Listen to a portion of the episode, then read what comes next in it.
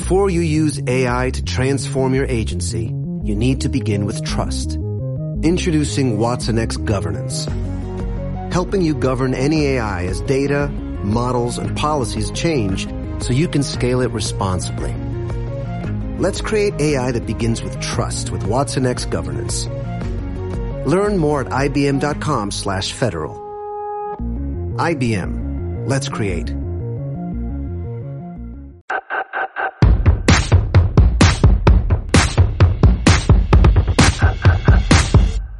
Frecuencia Fitness, el lugar de encuentro semanal para estar al día de todo lo relacionado con la nutrición, hábitos saludables y entrenamiento de fuerza. Con Daniel Rubio. Frecuencia Fitness.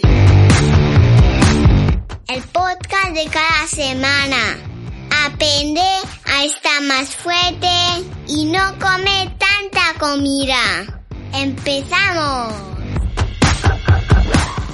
Hola, hola y bienvenido a Frecuencia Fitness, episodio 41. ¿Recuerdas cuando eras un niño y te lo pasabas pipa con tus juguetes favoritos? La de horas que podías jugar con ellos sin cansarte. O eso parecía, porque había una kriptonita que de repente anulaba todo tu interés en tus juguetes. Eso es que con tanta pesadez habías pedido a tus padres y abuelos una y otra vez hasta conseguirlos. Esa kriptonita era cuando alguno de tus primos o amigos del cole venían de visita a casa y traían con ellos su juguete. Su juguete con mayúsculas.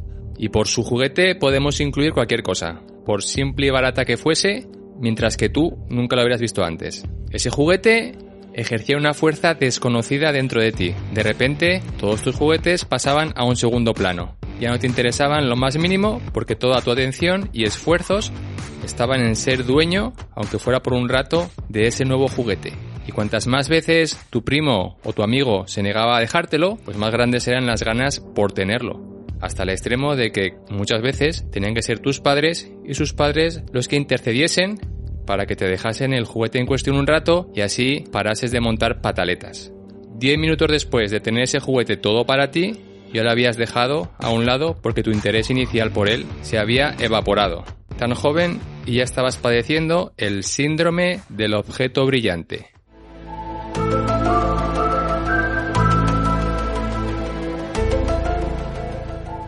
Comenzamos.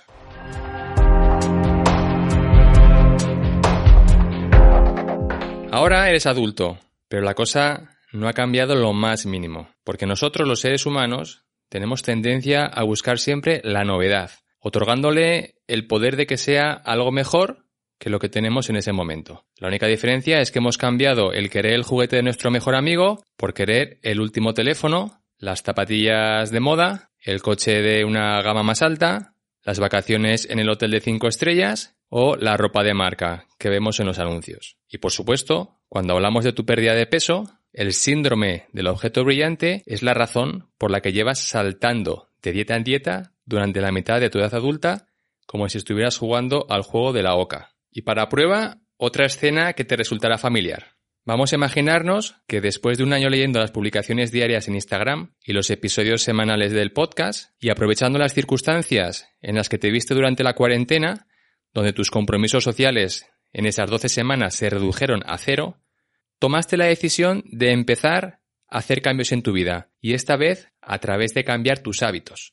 Y haciendo caso de las propuestas que te hago, tuviste claro que al principio tendrías que poner tu esfuerzo y atención en trabajar tu cabeza, olvidándote de la báscula por completo. Tres meses sin báscula, te dijiste. Estabas con las ideas claras y sabías que iba a ser un proceso lento y trabajoso, pero al mismo tiempo estabas convencido de que no te ibas a rendir. Y ese fue el mantra con el que navegaste las primeras seis, ocho semanas. Pasados esos dos primeros meses, no tenías ni idea de si habías perdido peso o no, pero por primera vez te parecía preocupar menos porque tenías claro tu objetivo, que era cambiar tu manera de pensar y relacionarte con la comida. Y lo estabas haciendo bien, porque empezabas a notar los primeros resultados por dentro. Te sentías más en control cuando te enfrentabas a determinadas comidas. Tus niveles de energía por la mañana también los notabas más elevado. Sentías menos necesidad de usar la comida como anestesia de tus emociones negativas. Y habías tenido avances significativos en la manera en la que te hablabas a ti misma.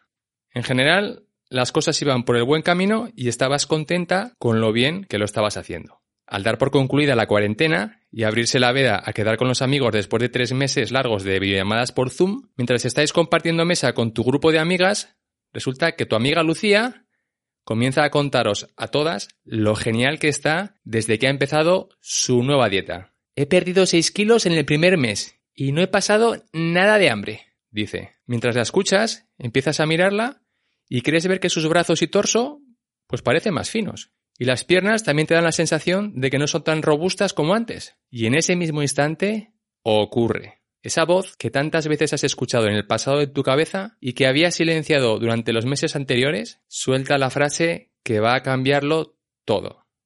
Seis kilos en un mes.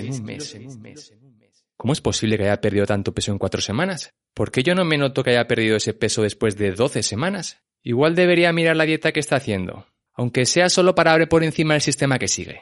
Y con esa frase, sin ser consciente en el momento, has plantado la semilla de la duda en tu cabeza. Y eso es todo lo que necesitas para instantáneamente dejar de ver tu plan actual como lo venías viendo. Lo que hasta hace cinco minutos te parecía el mejor plan, de repente lo ves menos atractivo porque toda tu atención está en esa dieta que tu amiga Lucía dice que está siguiendo con tanta alegría y facilidad. Y como tu atención ya no está al 100% en tu plan inicial, ¿qué comienza a suceder en los sucesivos días? Pues que dejas de trabajarlo con el nivel de detalle y esfuerzo que venías haciéndolo. ¿Y qué pasa cuando haces algo sin atención al detalle y sin poner las ganas necesarias? Pues que no funciona. Pero como ya estás cegada por la luz de ese objeto brillante nuevo, en lugar de darte cuenta de que tu plan original está fallando por tu pobre ejecución, tu cabeza empieza a justificar esos fallos diciendo que es normal, porque tu plan era bueno comparado con el de tu amiga. Y antes de que hayan pasado dos semanas desde que tuvo lugar la conversación con tu amiga,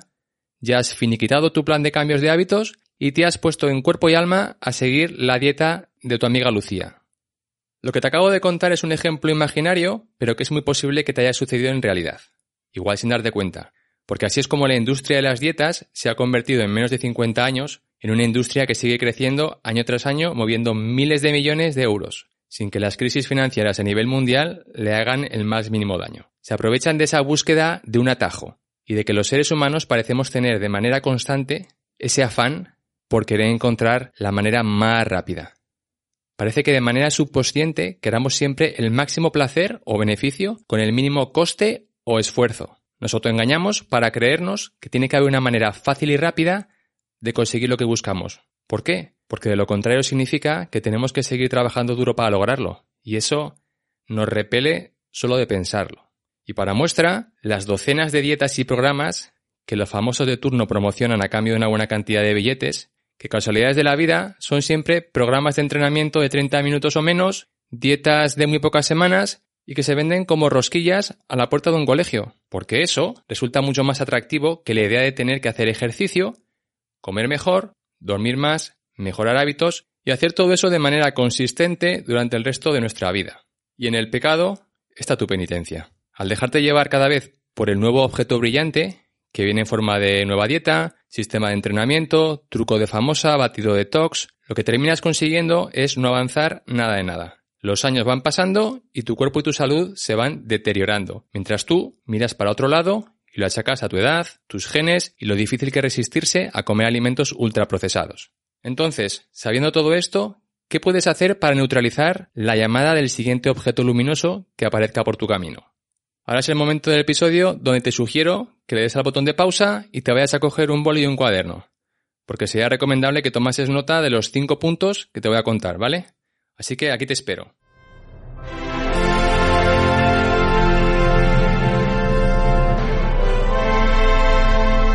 ¿Ya estás de vuelta? Genial.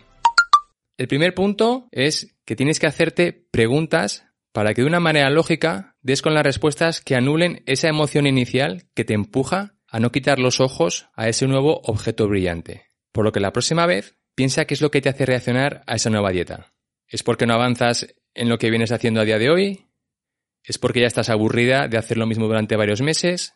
Con las respuestas que obtengas de esas y otras preguntas, vuelve a cuestionarlas con más preguntas. Por ejemplo, ¿qué baremo de medir estás usando para afirmar que no estás avanzando? ¿Es una vara de medir realista o es pura fantasía donde comparas tus avances con los resultados imposibles de mantener en el tiempo que ves en los casos de éxito de tus redes sociales? ¿Por qué empezaste tu cambio con la creencia de que iba a ser algo divertido durante todo el tiempo? En otras áreas de tu vida, ¿dejas de hacer cosas cuando se vuelven aburridas? ¿Estás confundiendo aburrimiento con monotonía? Como ves, las preguntas son ilimitadas y tú eliges, en base a tus preguntas, el entender mejor esa primera reacción de querer dejar de hacer lo que sabes que tienes que hacer con la excusa de que la nueva dieta es la buena y de que por fin será esa dieta la que te llevará a la tierra prometida. El segundo paso también te resultará familiar otras veces porque es el de ser radicalmente honesta contigo. ¿Qué significa eso en relación a lo que venimos hablando en este episodio? Pues es que admitas que te resulta frustrante el llevar poniendo tanto esfuerzo y trabajo para que los avances se estén produciendo a un ritmo más lento del que tú te habías planeado en tu cabeza al comienzo. Lo que nos lleva directos al tercer punto, que es confiar en el proceso. Elegimos vivir la mayor parte del tiempo saltando del pasado al futuro. Cuando estamos en el pasado, lo hacemos para o bien lamentarnos de todas las cosas que hemos hecho mal, o para emborracharnos de buenos momentos que encima están incluso más endulzados de lo que fueron en realidad por ese brochazo de idealización que solo el paso del tiempo es capaz de dar en nuestra memoria. Y cuando vamos al futuro, lo hacemos para imaginarnos una vida donde todo será maravilloso, tendremos un cuerpo fantástico, suficiente dinero para no tener que mirar la cuenta del banco a final de mes y una relación de pareja formidable. Y eso por defecto convierte al momento presente en el patito feo de nuestra existencia, el sitio donde no queremos estar porque solo vemos sufrimiento, penas, agobios, estrés, trabajo, discusiones, esfuerzo, pero al igual que ocurría en el cuento, donde el patito feo terminaba transformándose en un cisne, en nuestra vida, el momento presente, el ahora, hoy, es nuestro cisne. El momento presente es lo que hará posible que todos tus planes para tu yo futuro se hagan realidad o sigan aplazándose durante otro año más. Confiar en el proceso que estás llevando con tu cambio de hábitos es elegir vivir en el momento presente. Significa que destierras de tu cabeza los pensamientos de futuro condicional, tipo, cuando consiga quitarme esos 5 kilos de encima, podré sentirme más feliz porque estaré en control de mi cuerpo. Que lo que hacen es convertirte en un pasajero de tu propia vida. Alguien pasivo, sin voz ni voto en la dirección por la que te mueves. Y cambiarlos por pensamientos que te anclan en el momento presente y en el proceso que llevas actual. Del tipo, desde que me acuesto y me levanto todos los días a la misma hora, He notado que luego por la tarde tengo menos ganas de picotear dulces. De esta manera, has puesto tu foco en las cosas que estás haciendo ahora y que sí que están teniendo un impacto positivo en tu vida, aunque todavía igual no se hayan traducido en perder esos 5 kilos, pero te da igual, porque reconoces que son la base sobre la que se sentarán el resto de hábitos para que no los recuperes esos 5 kilos una de dos pierdas. Y esto nos lleva al siguiente punto, el número 4, que es tener datos suficientes que te enseñen de manera irrefutable si estás avanzando o no. En lugar de poner toda tu fe en la báscula y el número que te lanza cada vez que te subes a ella, usa otras métricas cuanto más mejor para que te dibujen una imagen mucho más nítida de lo que está pasando. Cosas como tomar medidas de tu cuerpo en determinadas zonas, el ver si la ropa va cambiando como te sienta en el cuerpo, si te vas haciendo más fuerte semana a semana en el gimnasio, si tus marcadores de sangre dicen que el colesterol está mejor, si tu presión arterial tiene cifras más saludables. Son todo valores métricos indiscutibles y que te indicarán si lo que vienes haciendo funciona o no. También hay otro tipo de valoraciones más emocionales que puedes usar, pero en este momento, cuando estás intentando no caer en la tentación del objeto brillante, no son recomendables.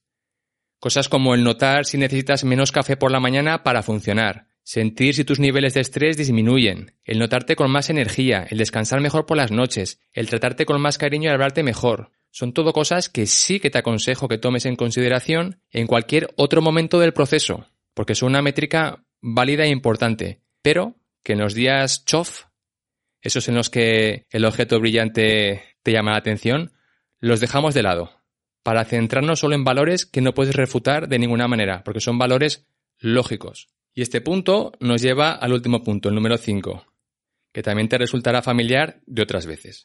Una vez que hayas descubierto que sí, que estás avanzando porque te centras en el momento presente, se trata de que celebres las mini victorias que vas logrando durante tu jornada, y no me cansaré de repetírtelo. Un hábito no se crea solo a base de repetición y de práctica deliberada.